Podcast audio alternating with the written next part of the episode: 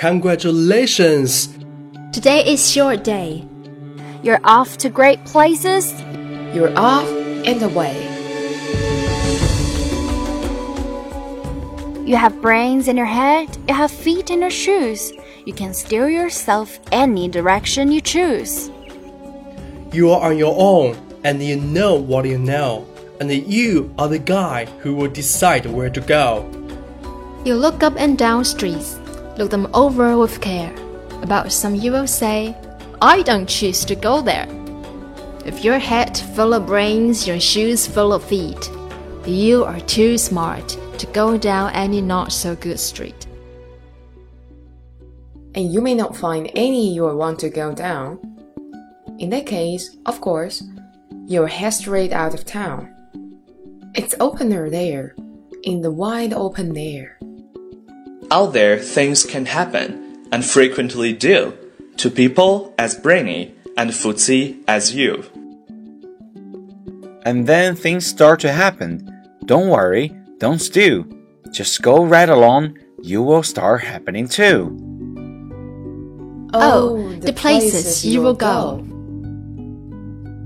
You'll be on your way up.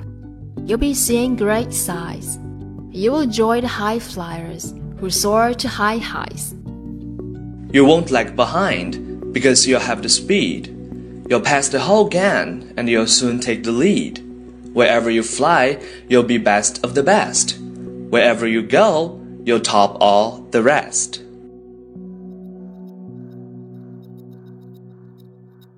Except when you don't, because sometimes you won't. I'm sorry to say so, but sadly, it's true that bun ups and hand ups can happen to you. You can get along hung up in a prickly perch, and your gang will fly on. You'll be left in the lurch. You'll come down from the lurch with an unpleasant bump, and the chances are then that you'll be in a slump. And when you're in a slump, you're not in for much fun. Unslumping yourself is not easily done. You will come to a place where the streets are not marked. Some windows are lighted, but mostly they are dark. A place you could sprain both your elbow and chin. Do you dare to stay out? Do you dare to go in? How much can you lose? How much can you win? And if you go in, should you turn left or right? Or right and three quarters? Or maybe not quite? Or go around back sneaking from behind? Simple, it's not. I'm afraid you will find for a mind maker upper to make up his mind. You can get so confused that you will start into race. Down long Wingo Road at a breaknecking pace, and grind on for miles across wildish wild space, headed, I fear, toward a most useless place. The waiting place for people just waiting. Waiting for a train to go, or a bus to come, or a plane to go. Or the mail to come, or the rain to go, or the phone to ring, or the snow to snow.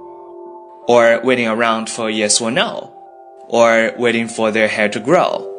Everyone is just waiting. Waiting for the fish to bite, or waiting for the wind to fly a kite, or waiting around for Friday night. Or waiting, perhaps, for their Uncle Jake. Or a pot to boil.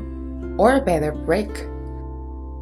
Or a string of pearls, or pair of pants, or a wig of curls, or another chance. Everyone, is, is just, just waiting.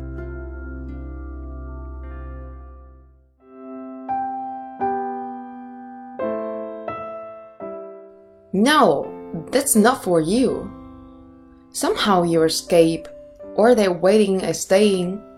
You'll find the bright places where boom bands are playing, with banner flip flapping. Once more, you're right high, ready for anything under the sky. Ready because you're that kind of a guy. Oh, the places you'll go. There is fun to be done. There are points to be scored. There are games to be won. And the magical things you can do with this ball will make you the winningest winner of all. Fame. You'll be famous as famous can be, with the whole wide world watching you win on TV. Except when they don't. Because sometimes they won't. I'm afraid that sometimes you'll play lonely games too. Games you can't win because you're playing against you. All alone, whether you like it or not. Alone will be something you will be quite a lot. And when you're alone, there is a very good chance you'll meet things that scare you right out of your pants. There are some down the road between hither and yon that can scare you so much you won't want to go on. But on you will go, though the weather be foul. On you will go, though your enemies prowl. On you will go, though the Hakken-Kraks howl.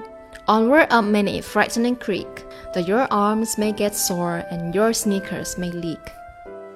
On and on you will hike, and I know you will hike far, and face up to your problems, whatever they are. You'll get mixed up, of course, as you already know. You'll get mixed up with many strange birds as you go.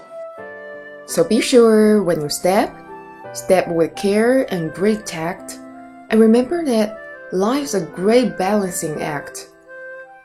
Just never forget to be dexterous and deft, and never mix up your right foot with your left. And when you succeed, yes, you will indeed. 98 and 3 quarters percent guaranteed.